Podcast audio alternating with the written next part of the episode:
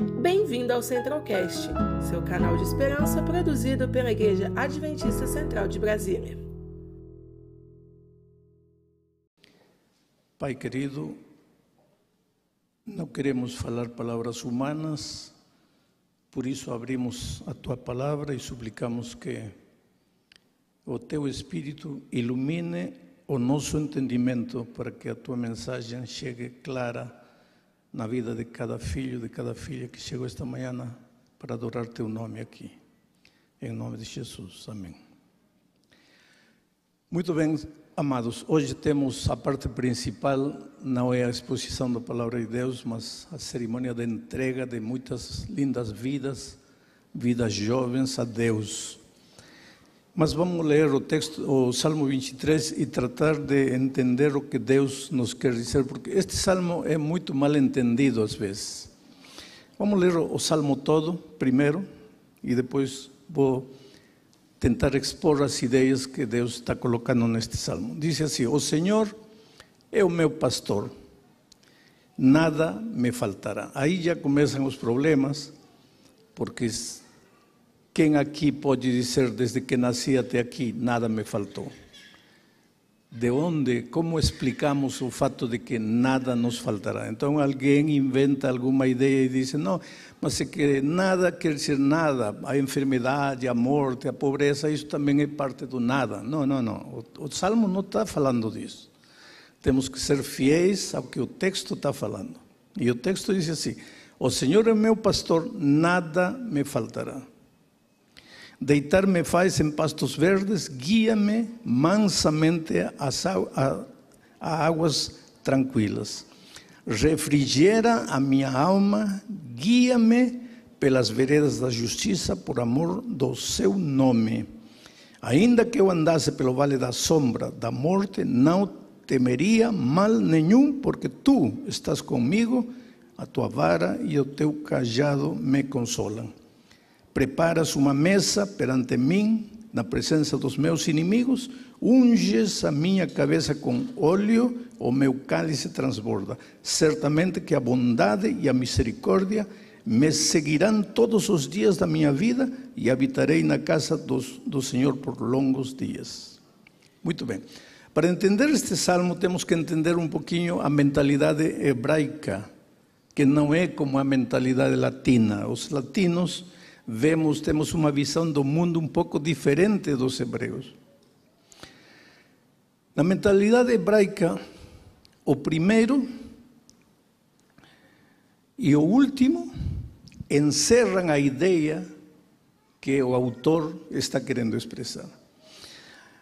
A literatura hebraica é impressionante, é admirável.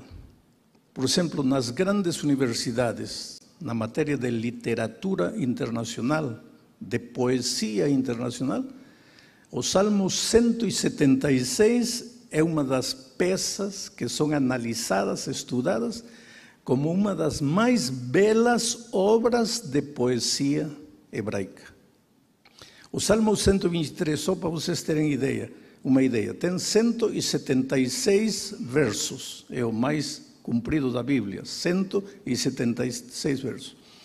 Está dividido em 22 estrofas, em hebraico chamam de estanças, ou seja, 22 estrofas, 22 estanças. O interessante é que o alfabeto hebraico tem 22 letras. E cada estrofe do Salmo 170, perdão, estou falando do Salmo 119, o Salmo 119, que tem 176 versos.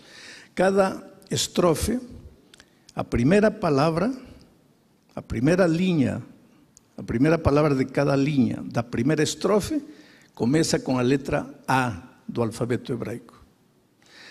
Cada primeira palavra da primeira da, da, da, linha da segunda estrofe começa com a letra B do alfabeto hebraico. A terceira com a letra C. E tem 22 estrofas, 22 letras do alfabeto hebraico. É um acróstico maravilhoso, impressionante, uma das mais belas poesias da literatura mundial. Então, não precisa ser cristão, nem adventista, nem nada para estar estudando esta poesía nas maiores universidades onde se ensina eh, literatura internacional. Então, o Salmo 23, que é o que vamos a ver esta manhã, tem a mesma estrutura. Não podemos entender assim com nossa mentalidade latina. Temos que conhecer um pouco o estilo como os escritores hebraicos colocavam suas, suas ideias, seus pensamentos. Então, no Salmo 23, o que está fazendo Davi? Primeiro, fala do alvo, do final, aonde ele vai chegar. E nas últimas linhas, ele termina a mesma ideia com a com que começa. E no meio está o modo como vai chegar aonde ele quer chegar. Então, desse jeito, agora vou tentar explicar o que Davi está querendo dizer. Primeiro, ele apresenta a vida ideal, a vida lá nos céus, quando Cristo voltar, a vida para onde todos queremos chegar. O Senhor continuará sendo nosso pastor e nada nos faltará. Esse nada nos faltará não tem nada que ver com esta terra, tem que ver com o céu, onde nada nos faltará. Em esta terra, muitas vezes nos vão a faltar coisas. Mesmo Jesus estando no controle da vida, porque vocês lembram quando Jesus eh, participou de um casamento nesta terra? São João registra a história. Havia umas bodas de Canaã e convidaram a Jesus. Jesus estava presente aí. E Jesus, estando presente, começou a faltar. Começou a faltar que vinho, que era o símbolo da alegria, do gozo. Ou seja, não é o fato de que Jesus está na tua vida garantia de que nada vai te faltar. E quando você cobra de Deus uma promessa que Ele nunca te fez, está cobrando erradamente, porque Ele nunca prometeu para você que se você acepta Jesus neste mundo, nada vai te faltar. Davi não está falando disso. Davi está falando que lá nos céus, aonde vamos chegar finalmente, nada nos vai faltar. Aí tudo será pasto verde e água tranquila lá nos céus. E ele termina o salmo dizendo: Aí o Senhor vai preparar uma mesa perante todos os seus filhos, e os inimigos já não poderão fazer nada contra os filhos de Deus. E certamente a bondade e a misericórdia nos seguirão por toda a eternidade. Agora, vamos ao meio do salmo. Que vai acontecer enquanto nós chegarmos, não chegarmos a esse ideal que Deus tem preparado para nós? Aí vem o verso 2, o verso 3. Ele vai refrigerar a minha alma, guia-me, nos guiará por veredas de justiça, por amor de seu nome. E esses caminhos de justiça, essas veredas de justiça, muitas vezes nos vão a fazer passar pelo vale da sombra e da morte. Jesus nunca prometeu que enquanto estivermos caminhando pelo vale oscuro desta vida, pelo vale da sombra e da morte, não nos vai faltar coisas, não vamos a chorar, não vamos ter problemas. Não, Jesus nunca prometeu isso. O que ele prometeu é que, mesmo passando pelo vale da sombra e da morte, vamos chegar ao ideal que Deus tem para nós, ao futuro maravilhoso que Deus tem para nós. Eu sempre digo, queridos, a gente está caminhando no deserto deste maldito mundo, deste mundo maldito, deste mundo amaldiçoado, onde o, o diabo se considera o dono Tão dono se considera que se atreveu a dizer a Jesus: Tudo isto te darei. Se atreveu a dizer isso ao Criador: Tudo isto te darei, se prostrado me adorares. O diabo é o rei deste mundo, não é o Criador. Ele se apoderou deste mundo. Adão e Eva passaram para ele e todos nós o título de propriedade deste mundo que Deus nos tinha confiado para administrá-lo sabiamente, mas nós passamos tudo isso para, para o diabo. Hoje ele se, se, se acha o dono. Nós estamos peregrinando neste mundo de dor, de morte, neste mundo mas esta não é a nossa casa. A gente não tem que deitar raízes para ficar aqui. Às vezes, eu acho que Deus permite que a dor toque nossa vida, que situações como a que estamos vivendo hoje nos golpeiem. Para quê? Para nos lembrarmos que nossa vida não é aqui, a nossa vida está lá que estamos no vale da sombra e da morte, mas estamos caminhando para o lugar das águas tranquilas, dos pastos verdes, onde nada nos faltará, onde haverá uma mesa, onde os nossos inimigos não poderão nos atingir mais, onde viveremos com rodeados da bondade divina por toda a eternidade. Mas nesta vida, temos que aprender a enfrentar a dor a enfrentar a tristeza. Nestes momentos em que eu estou pregando para vocês, um irmão, um irmão meu, pessoal, de carne, de sangue, há mais de um mês estava agonizando com este problema da Covid. Esta semana que passou foi a primeira semana em que começamos a ver vislumbres de que pode se restabelecer. Mas agora que diz Davi aqui? Não tenha medo de se enfermar e não tenha medo de morrer.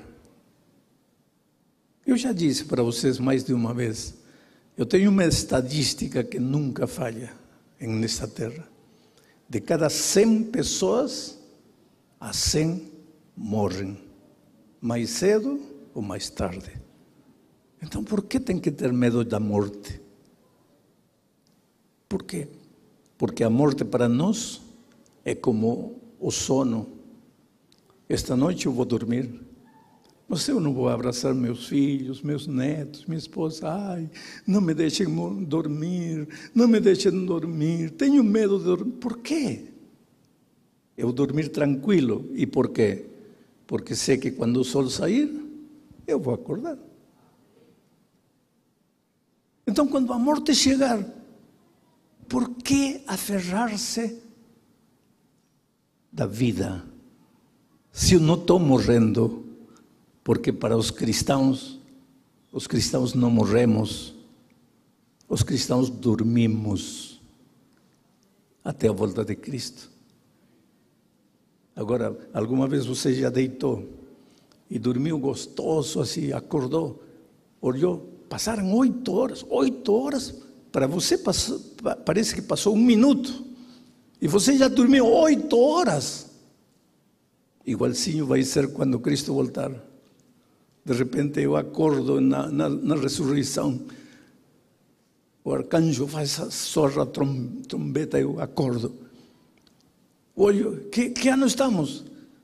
2050. Como 2050? Se eu dormi em 2020. Passaram 30 anos. Parece que passou um minuto, cinco minutos. Claro que vocês jovens, queridos, não morram. Vocês têm a responsabilidade de cuidar dos filhos, de educá-los, de formá-los.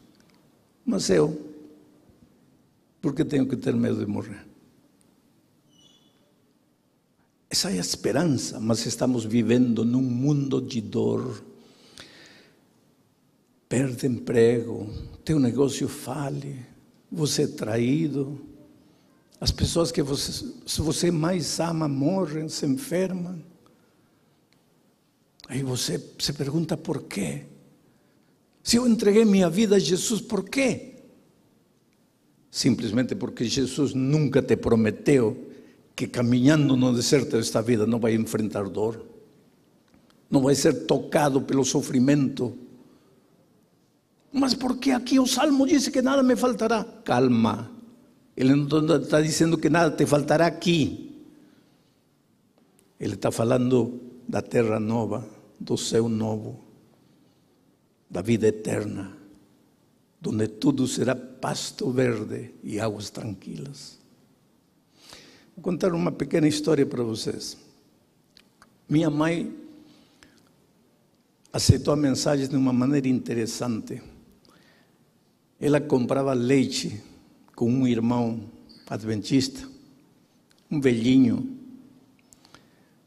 E uma sexta-feira, ele disse para minha mãe: Senhora, o leite de amanhã, sábado, eu posso lhe trazer hoje, antes do pôr do sol. Ou então amanhã, porém depois do pôr do sol. E a minha mãe perguntou: Mas por quê? E ele respondeu: Porque amanhã é o santo sábado do Senhor. Minha mãe não entendeu. Nunca tinha ouvido falar do santo sábado do Senhor. E perguntou por quê. E esse bom velhinho estava preparado para apresentar a palavra de Deus. Meteu a mão no bolso, tirou a Bíblia e disse: Aqui está. E minha mãe ficou com os olhos abertos. Como é possível? Eu não sabia. Ele falou: Não sabe porque não estuda a Bíblia.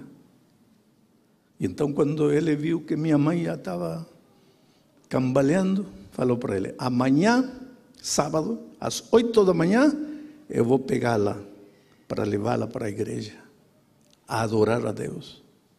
Aí minha mãe recuou, deu um passo para trás. Não, não, não, é que eu tenho quatro meninos pequenos. E o velhinho disse: Não importa, amanhã, sete e meia da manhã, estarei aqui com minha esposa.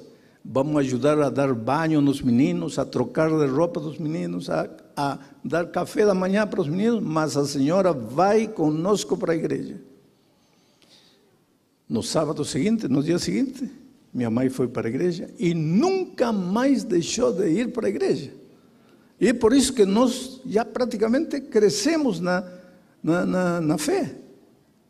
Agora é interessante que quando já fui pastor, já era ordenado, me mandaram a batizar na minha terra, na minha cidade, onde eu tinha nascido. E a primeira pessoa que eu quis ver lá foi o velhinho, aquele velhinho que ganhou minha mãe para o Evangelho.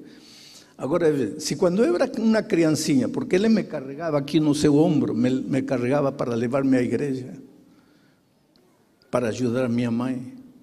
Agora, se quando eu era menino, ele já era um velhinho e era o único que sabia pregar.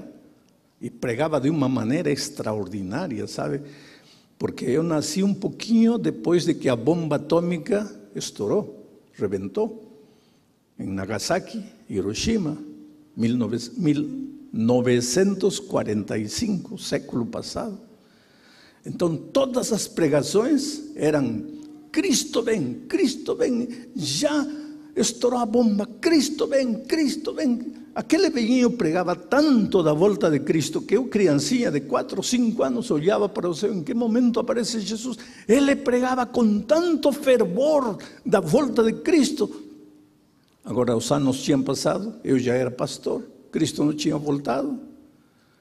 E quando fui na minha cidade natal, na igreja ele não estava, perguntei onde está ele. Eles falaram, não, a diabetes deixou ele cego, ele já não enxerga mais, ele já não caminha mais. Fui a vê-lo, estava na casa. Falaram para ele, ele é o filho da Domitila. E ele me perguntou, você é pastor? Sim.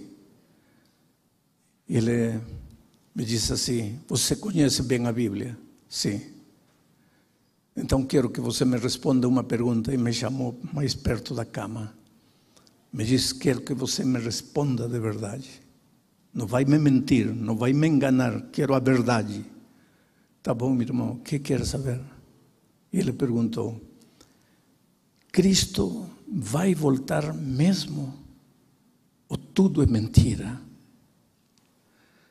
E aquela pergunta, sabe, foi como uma faca assim no meu coração. Porque aquele velhinho me fez crer, quando era criança, que Cristo já estava aparecendo. E agora ele estava morrendo. E onde estava a bendita esperança? Mas Jesus vai voltar, querido. Não vou te dizer amanhã, não vou te dizer o próximo ano. Quando você lê a Bíblia, você não acha na Bíblia ênfases na data da volta de Cristo. A ênfase está no preparo Prepare-se para a volta de Cristo. Sim, mas quando? Não interessa quando. Não é assunto de vocês estar mexendo com tempos e com idades. Prepare-se. Prepare-se. Cristo vai voltar. Breve. Esse ideal da terra onde nada nos faltará. Pastos verdes e águas tranquilas. Uma mesa linda, estendida. Não mais inimigos. A benignidade de Deus nos acompanhando por toda a eternidade. Isso é real. Isso está perto. Mas por enquanto estamos caminhando na miséria desta vida, na dor, na solidão, na injustiça, na violência, na fome. Estavam alguns anos quando eu ainda trabalhava, trabalhava, digo, ativamente assim na obra, continuo trabalhando, mas já. Eu sempre digo que uma das bênçãos de ser aposentado que a gente não tem chefe. Só Deus e, e a esposa de vez em quando. Mas eu continuo pregando, continuo trabalhando para Deus.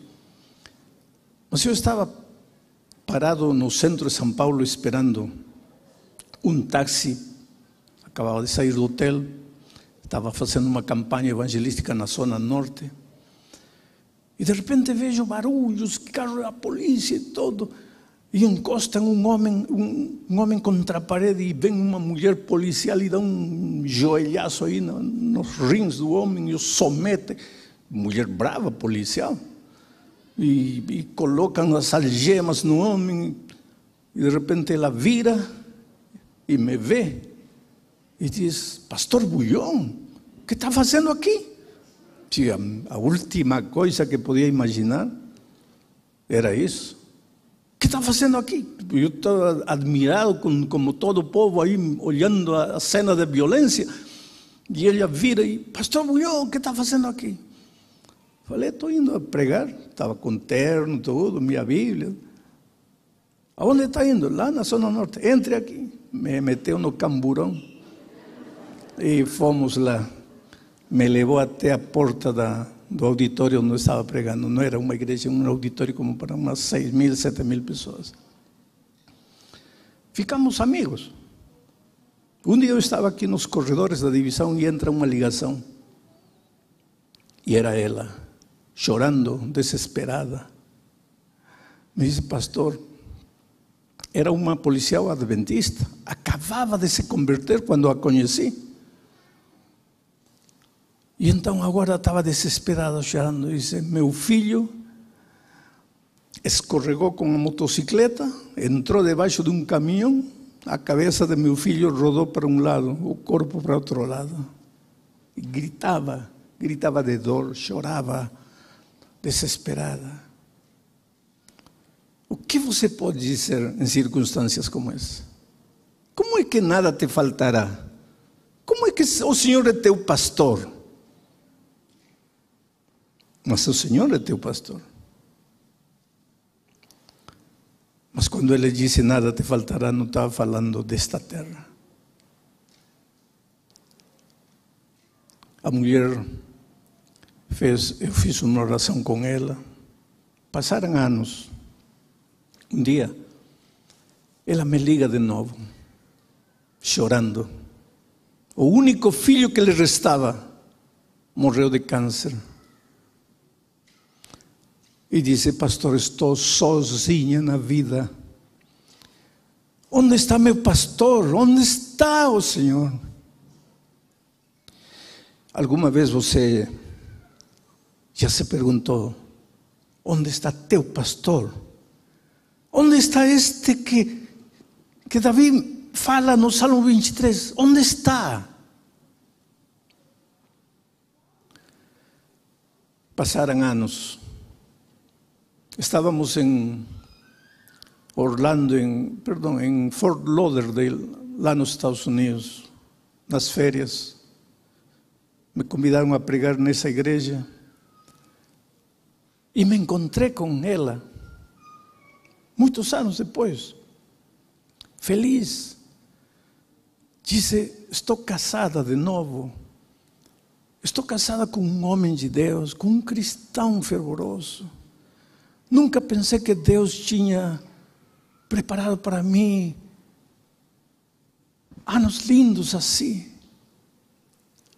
Dois anos depois voltamos, estávamos nos Estados Unidos, me convidaram a pregar em Fort Lauderdale. Ela veio correndo e me abraçou, chorando. E disse: Meu esposo acaba de morrer, consumido pelo câncer. Agora, por que a vida como que agarra uma pessoa e parece que a massacra? Por que o sofrimento não é dividido um pouco entre todos?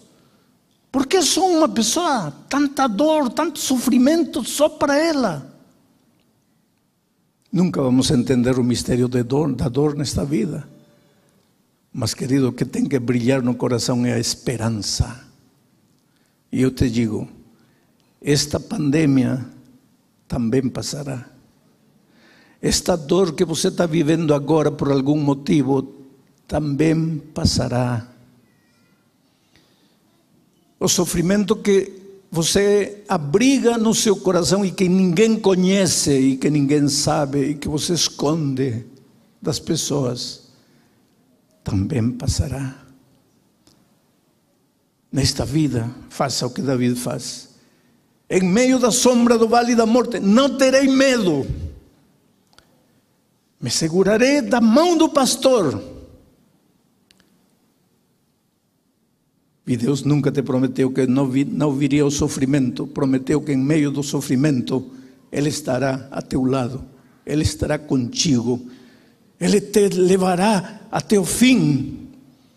Eu só te suplico, não perde a esperança, por favor.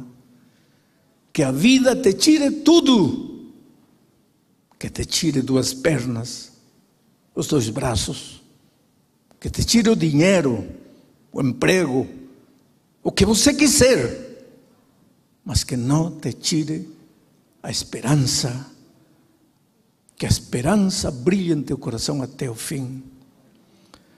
E termino com uma palavra para os candidatos ao batismo que já não estão aqui. O Senhor é meu pastor. Não diz o Senhor é nosso pastor. Mas não é nosso, é nosso. Mas nosso não te ajuda a ti. O Senhor tem que chegar a ser teu pastor. Teu pastor. Sem gente a teu, a teu lado. Só você e Ele. Uma experiência de comunhão diária. E quando você está com raiva, conte para Ele sua raiva. Quando você está com vontade de gritar, grite com Ele. Ele é teu pastor, Ele está ao teu lado. Ele te levará, te levará de vitória em vitória até o fim. Quantos gostariam, não vou pedir que levantem a mão, que venham aqui, nada disso. Mas em seu coração dizer esta manhã, Senhor, eu quero que tu sejas meu pastor. E se você ainda não está preparado para o batismo, ou perdão, não se preparou para o batismo, não está batizado, faça planos para se batizar. Porque é no batismo que ele, o pastor, passa a ser teu pastor. Você declara publicamente diante da igreja que quer viver com seu pastor. Pai querido, só tu sabes o que cada pessoa em seu coração está falando esta manhã. Se alguém que ainda, ainda não se batizou, mas esta manhã se sente inspirado a tomar esse passo, que expresse esse desejo para ti em primeiro lugar, para as pessoas que estão próximas dele, para o pastor, e que em pouco tempo cele seu pacto de amor contigo. Que a esperança brilhe em nosso coração até o fim. Em nome de Jesus. Amém. Conheça também nossos outros podcasts, Centralcast Jovens Brasília e Centralcast Missões. Que Deus te abençoe.